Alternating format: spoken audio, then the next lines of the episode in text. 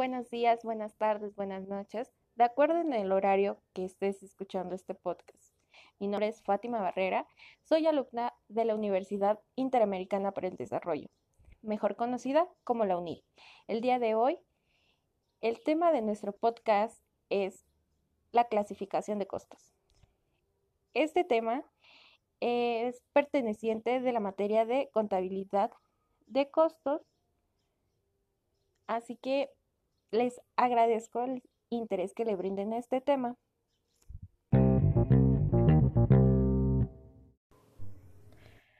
Bien, la clasificación de costos tiene diferentes clasificaciones de acuerdo con el enfoque y la utilización que se le da a los mismos.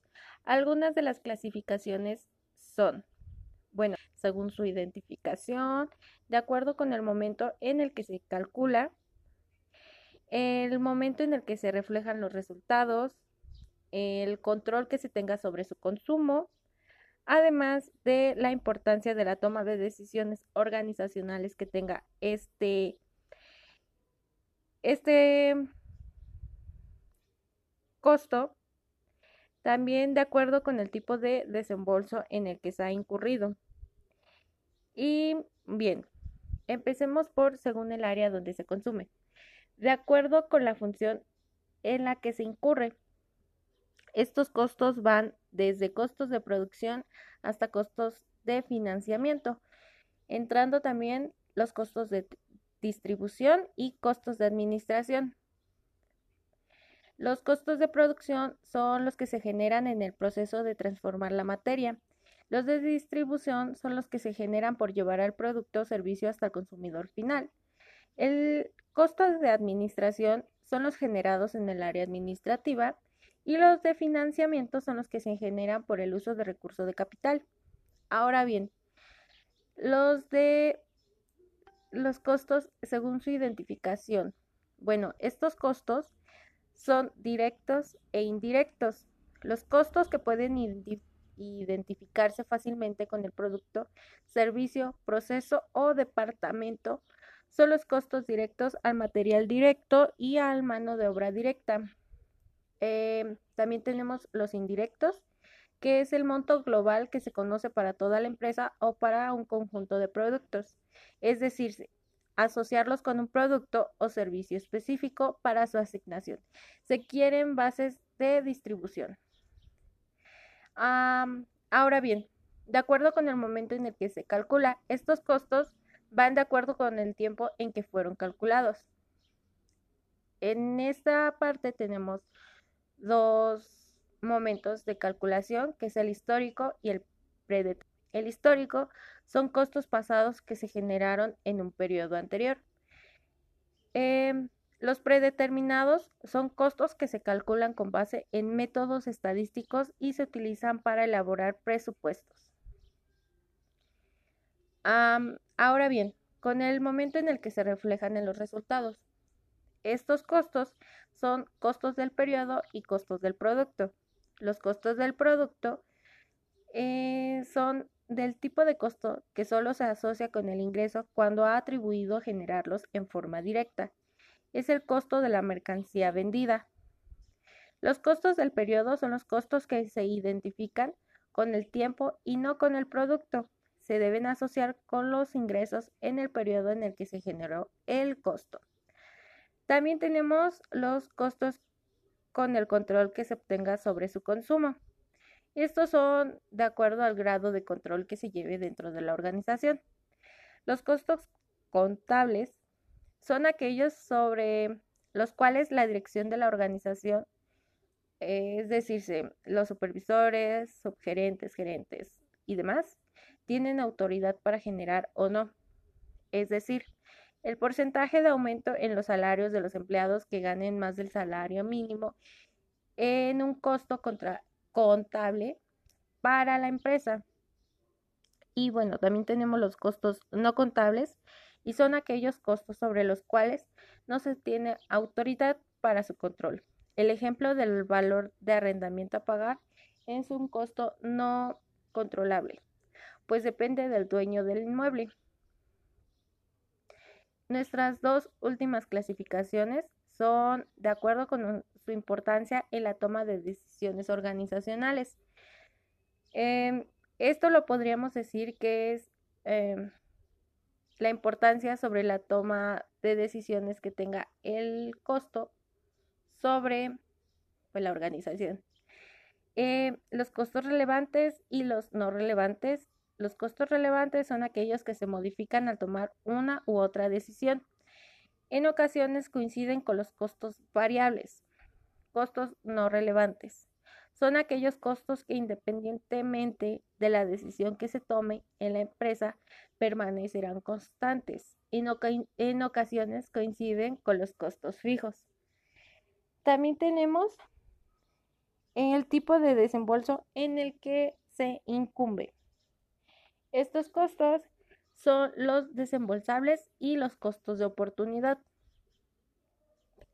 Eh, los desembolsables son aquellos que generan una salida real de efectivo y los de oportunidad es el costo que se genera al tomar una determinación que conlleva la renuncia de otra alternativa. Eh, bueno, de acuerdo al tipo de costo incurrido, se tiene el desembolsable y el de oportunidad del que se ha hablado últimamente. Inicia, bueno, el desembolsable implica una salida de efectivo, por el cual registra, pueden registrar en la información generada por la contabilidad y el de oportunidad se origina al tomar una determinada decisión. Esto provoca la renuncia a otro tipo de opción. El costo de oportunidad representa utilidades que se derivan de opciones que fueron rechazadas al tomar una decisión por lo que nunca aparecerán registradas en los libros de contabilidad. Ahora bien, los del cambio originado por un aumento o disminución en la actividad. Estos son dos tipos y la diferenciales, los diferenciales, perdón, son aquellos aumentos o disminuciones en el costo total o el cambio en cualquier elemento del costo. Esto genera una variación en la operación de la empresa. Y bueno, de los diferenciales existen dos tipos. Lo vamos a determinar como tipo A y tipo B. El tipo A son los costos decrementales, cuando los costos diferenciales son generados por disminuciones o reducciones en el volumen de operación. Los diferenciales de tipo B son los costos incrementales, cuando la variación en los costos son ocasionados por un aumento en la actividad u operación de la empresa. También tenemos los sumergidos. Independientemente del curso de acción que se elija, no se verán alterados. Es decir, si aumenta o baja la, producción, estos costos no cambian. Y bien, de acuerdo a su relación o disminución de actividades, podemos encontrar dos, que son los evitables y los inevitables. Los evitables son aquellos plenamente identificables con un producto o departamento de tal forma que si se elimina el producto o departamento, estos costos, se suprimen. También los inevitables son los que no se suprimen. Aunque el departamento o producto sea eliminado de la empresa, estos costos no. Y bien, creo que para todos la clasificación que más nos interesa es la siguiente. Y de acuerdo con el comportamiento, estos costos están relacionados al volumen de actividad, es decir, la variación de producción. Los costos fijos y costos variables son aquellos costos que permanecen constantes durante un periodo de tiempo determinado, sin importar el volumen de producción. Por ejemplo, el costo del alquiler de la bodega durante el año es de 12, mil, 12 millones. Por lo tanto, se tiene un costo fijo mensual de un millón y en el mes de enero se produjeron 10 mil unidades. Y el mes de febrero, febrero se produjeron 12 mil unidades. Por lo tanto, el costo fijo del, del alquiler por unidad para enero es de 100 mil y el de febrero de 83.33. Y bien, Los costos variables son aquellos que se modifican de acuerdo con el volumen de producción. Es decir, si no hay producción, no hay costos variables. Y si se producen muchas unidades, el costo variable es alto. Por ejemplo, el costo de material directo por unidad es de 1.500. En el mes de marzo se produjeron 15.000 unidades y en el mes de abril se produjeron 12.000 unidades. Por lo tanto, el costo variable total de marzo es de 22 mil, 22 millones 500 mil pesos. El de abril es de 18 millones y pues mientras que unitariamente el costo se mantiene en 1500 cada uno. Los costos semivariables son aquellos costos que se componen de una parte fija y una parte variable, que se modifica con el volumen de producción. Los mixtos son los costos que tienen un componente fijo básico y a partir de este, de este comienzan a incrementar. Los escalonados son aquellos costos que permanecen constantes hasta cierto punto y luego crecen hasta un determinado nivel y así van creciendo. La separación de costos en fijos y variables es una de las más utilizadas en la contabilidad de costos y en la contabilidad administrativa para la forma de decisión, para la toma de decisión. Algunas de las ventajas de separar los costos en fijos y variables pueden ser, en estas tenemos cinco ventajas, así que la primera es facilitar el análisis de las variaciones. Segundo, permite calcular puntos de equilibrio. Tercero, facilita el diseño de presupuestos. Cuarto, permite utilizar el costeo directo. Y quinto, garantiza mayor control de los costos. ¿Cuáles son sus características de los costos fijos? Bueno, son controlables respecto a la duración del servicio que prestan a la empresa, están relacionados estrechamente con la capacidad instalada, están relacionados con un nivel eh, relevante, regulados por la administración, están relacionados, relacionados con el factor tiempo y son variables por unidad y fijos en su totalidad. Así bien, las características de los costos variables son no son controlables a corto plazo, son proporcionales a una actividad, están relacionados con un nivel relevante, son regulados por la administración y en total son variables. Por unidades son fijos. Y bueno, también tenemos el método de costeo, el comportamiento de los, de los costos desde el punto de vista económico. Y ah, bien, los métodos de costeo. Para esto Dentro de la contabilidad de costos tradicional, todos los costos de, fabricación se incluyen en el costo de un producto para propósitos de costos de inventario, así como se incluyen todos los costos que no son de fabricación. Se excluyen, perdón. Este método se conoce como costeo absorbente o costeo total. Las características básicas del sistema de costos por absorción es la distinción que se hace entre el producto y los costos del periodo.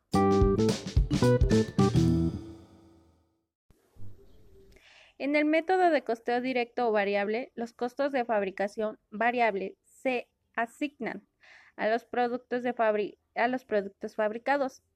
La principal distinción de costos bajo este sistema es la que existe entre costos fijos y variables. Los costos de fabricación variables son los únicos costos en que se incurre de manera directa en la fabricación de un producto. Estos costos fijos representan la capacidad para, producir y vender e independientemente del hecho de que se fabriquen o no los productos y se lleven al periodo. No se inventarían. La cantidad y presentación de las utilidades varían bajo los dos métodos y el comportamiento de los costos desde el punto de vista económico son costos de fabricación fijos totales permanecen constantes a cualquier volumen de producción. Los costos variables totales aumentan en forma lineal, es decir, proporción directa con los cambios que ocurren en la producción. La línea para los costos unitarios variables es constante y la línea para los costos unitarios fijos declina. Más ayudantemente, más agudamente en los niveles de producción bajos, donde el efecto de las unidades agregadas sobre los costos fijos es mayor, y menos agudante en los niveles superiores. El costo total por unidad también muestra una declinación pronunciada en los niveles inferiores debido a la influencia de los costos fijos. Y bien, en economía se considera que los aumentos y disminuciones en los costos variables ocurren a un ritmo variable. Como consecuencia, en economía también cambia el costo unitario variable promedio, que es constante en contabilidad. El decremento en el costo unitario variable que ocurre en los niveles de poca actividad se origina debido a un aumento de la eficiencia. El aumento en el costo unitario variable ocurre en los niveles de operación muy elevados cuando se llega al punto de utilidad decreciente. En este caso ocurren embotellamientos. Los costos unitarios que, resultan de los sistemas de contabilidad son costos promedio. La teoría de la economía se ocupa de los costos marginales. Un costo marginal representa el aumento de los costos. De los costos totales que resulta de la producción nacional.